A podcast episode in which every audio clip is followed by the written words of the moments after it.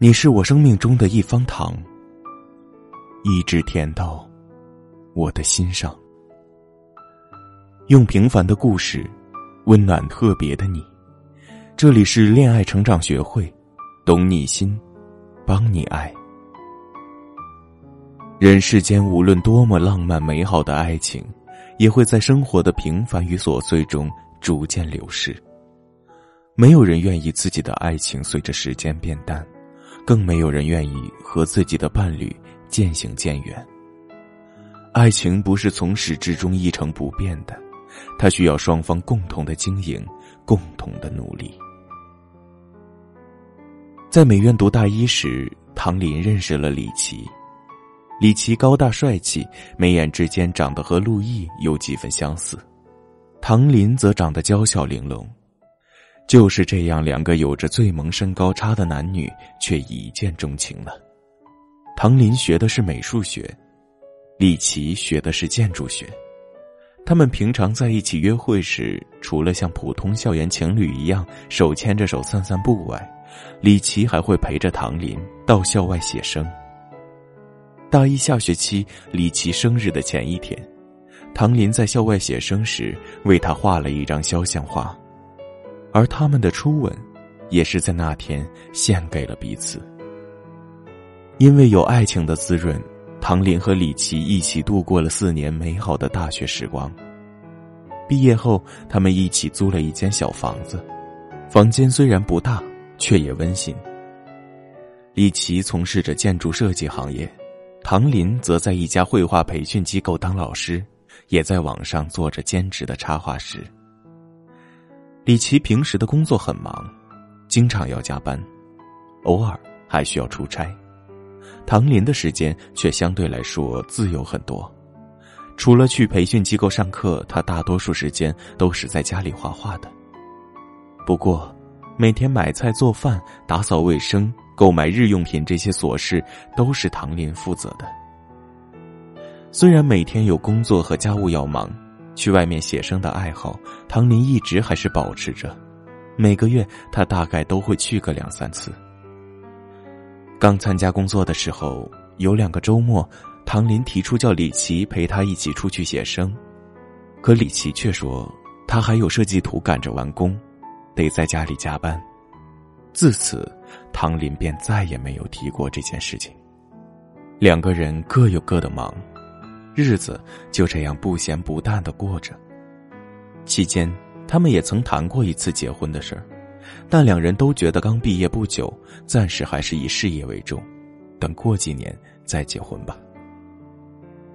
去年，他们已经参加工作三年多了，李琦由助理设计师升为了设计师，唐林则自己开了家绘画工作室教画画。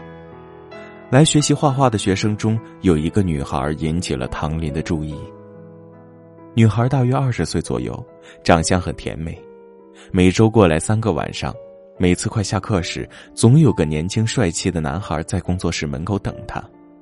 下课后，女孩总是一脸羞涩，但又很开心的走向那个男孩，而那个男孩也总是用很宠溺的眼神看着女孩。然后两个人手牵着手，一起有说有笑的离开。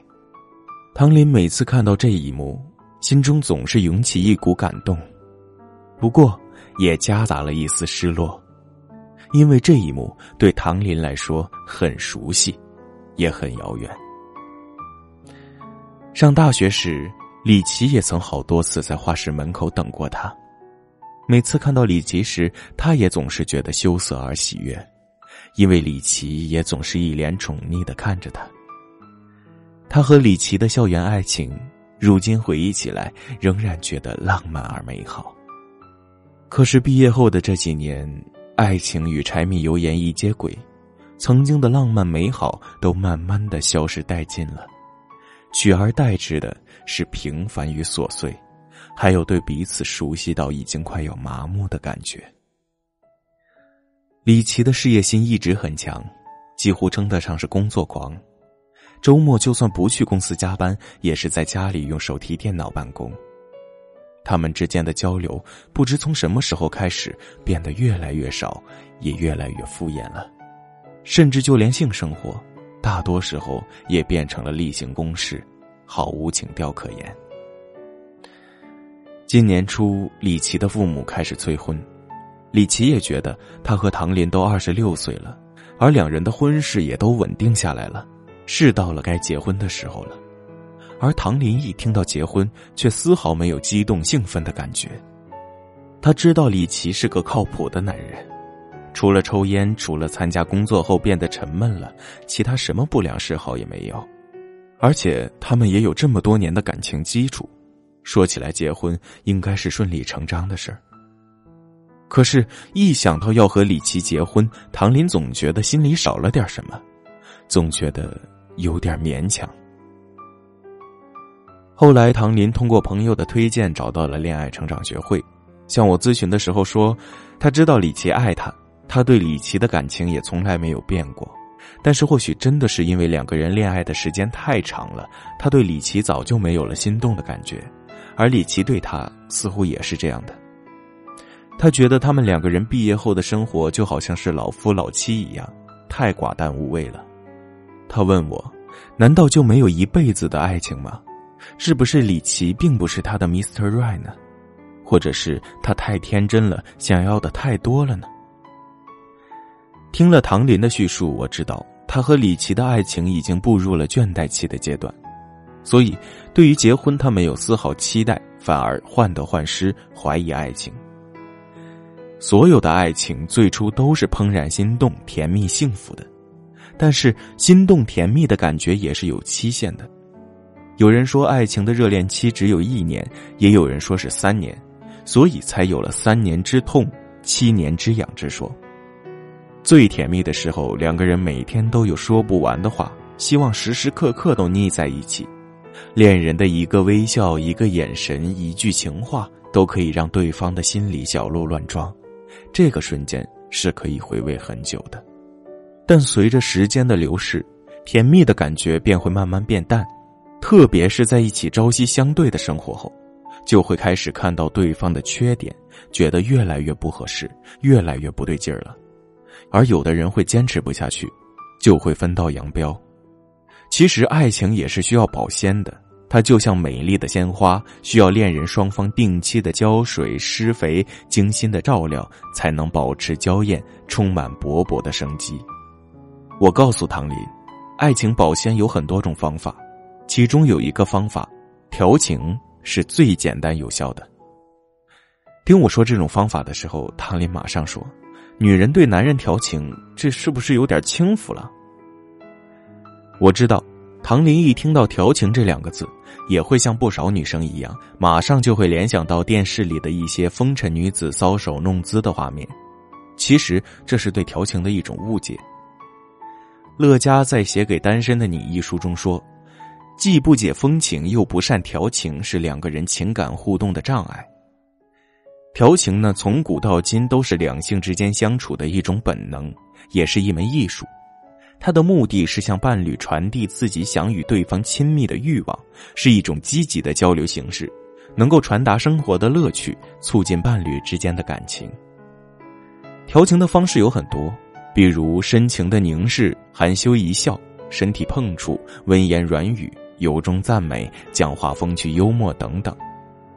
根据唐林和李琦的性格，我给他推荐了三个最简单有效的调情方法：一，四目相对。所谓眉目传情，眼睛是最能反映一个人心里的感受和想法的。两个人聊天的时候，温柔专注的看着对方的眼睛，可以让对方感受到你对他的重视。而爱情的火花往往便在四目相对中绽放了。二，十指相扣，手掌的温度传递着一个人内心的温度。和伴侣出去逛街、散步，或是同床共枕时，偶尔和他手牵着手，十指相扣，可以让对方感受到你对他的温情。三，深情相拥，当对方累了一天或是出差回来。偶尔给他一个拥抱，可以让他疲惫的身心舒缓放松。两个人拥抱在一起时，两颗心的距离也是最近的，而心动的感觉最容易在温暖的怀抱中产生。最后，我提醒唐林，调情并不能经常使用，因为用的频繁了，反而让对方觉得习以为常，会产生腻味。只有偶尔为之，才有新鲜感，才能体会到爱情心动的感觉。听了我的一番分析，唐林对调情不再抱有偏见。他说：“其实这些方法，他和李琦在大学恋爱时都用过，但那时是一种很自然的本能反应。但是出来工作后，这种本能竟然慢慢的丧失了。”随后的一个晚上，在和李琦的闲聊中，唐林故意一直凝望着他的眼睛，他发现李琦的眉眼依然如此清澈而有魅力。李琦见唐林突然这么温柔的看着自己，竟然有一些不好意思。那一晚，他们十指相扣，相拥在一起，聊到夜很深了，依然兴致盎然。不多久，唐林有次要出去写生，李琦竟然主动提出陪他一起去。这一路上，唐林很是开心，感觉回到了大学的时代。到了写生的地方，唐林昂起头，深情的凝视着李琦，用手抚摸着他的脸颊，俏皮的说：“ 我好几年没有画过你了。”都快不会画了，今天你要当我的专属模特啊！李琦笑着说：“要我当你的模特也可以，不过你也要当我的专属模特，好歹我也是美院出来的，是吧？今天呢，我也要画眉画眼，画出你的轮廓来。”听完李琦的话，唐林正准备问他是不是开玩笑的，李琦的吻便猝不及防的落在了唐林的额头、眉毛。眼睛、脸颊、鼻子和嘴唇上，吻得他耳根子都羞红发烫了。如此深情浪漫，还有点肉麻的李琦，唐林觉得特别久违，怦然心动的感觉也油然而生了。他知道，他们的爱情回来了。那天，他们一起完成了一张画，画的是他们两个人依偎在一起甜蜜的样子。唐林把这张画起了一个名字，叫《不忘初心》，并把它装上画框，摆在了他的绘画工作室内。人生若只如初见，一生一代一双人，不忘初心，方得始终。在爱情的路上，我们很容易走着走着就忘了最初的样子。法国著名作家雨果说：“爱情。”从回顾过去与憧憬未来中吸取养料，当爱情变得麻木，当你对爱情感到迷茫和疑惑时，请记得回顾初心，激活你们的爱情。很多女生在感情中都没有安全感，因为她们不知道对方在想什么，所以只要有一点变动，就会猜测他是不是厌烦我了，他到底还爱不爱我，而对感情没有掌控感，就会感觉很害怕。其实想要知道对方的想法很简单，添加我们小助理小冰冰的微信“恋爱成长零零二”，让我们告诉你一招读心术，让你通过五个小细节就能读懂男人心，成功抢占爱情先机，让他死死的臣服于你。晚安，宝贝们。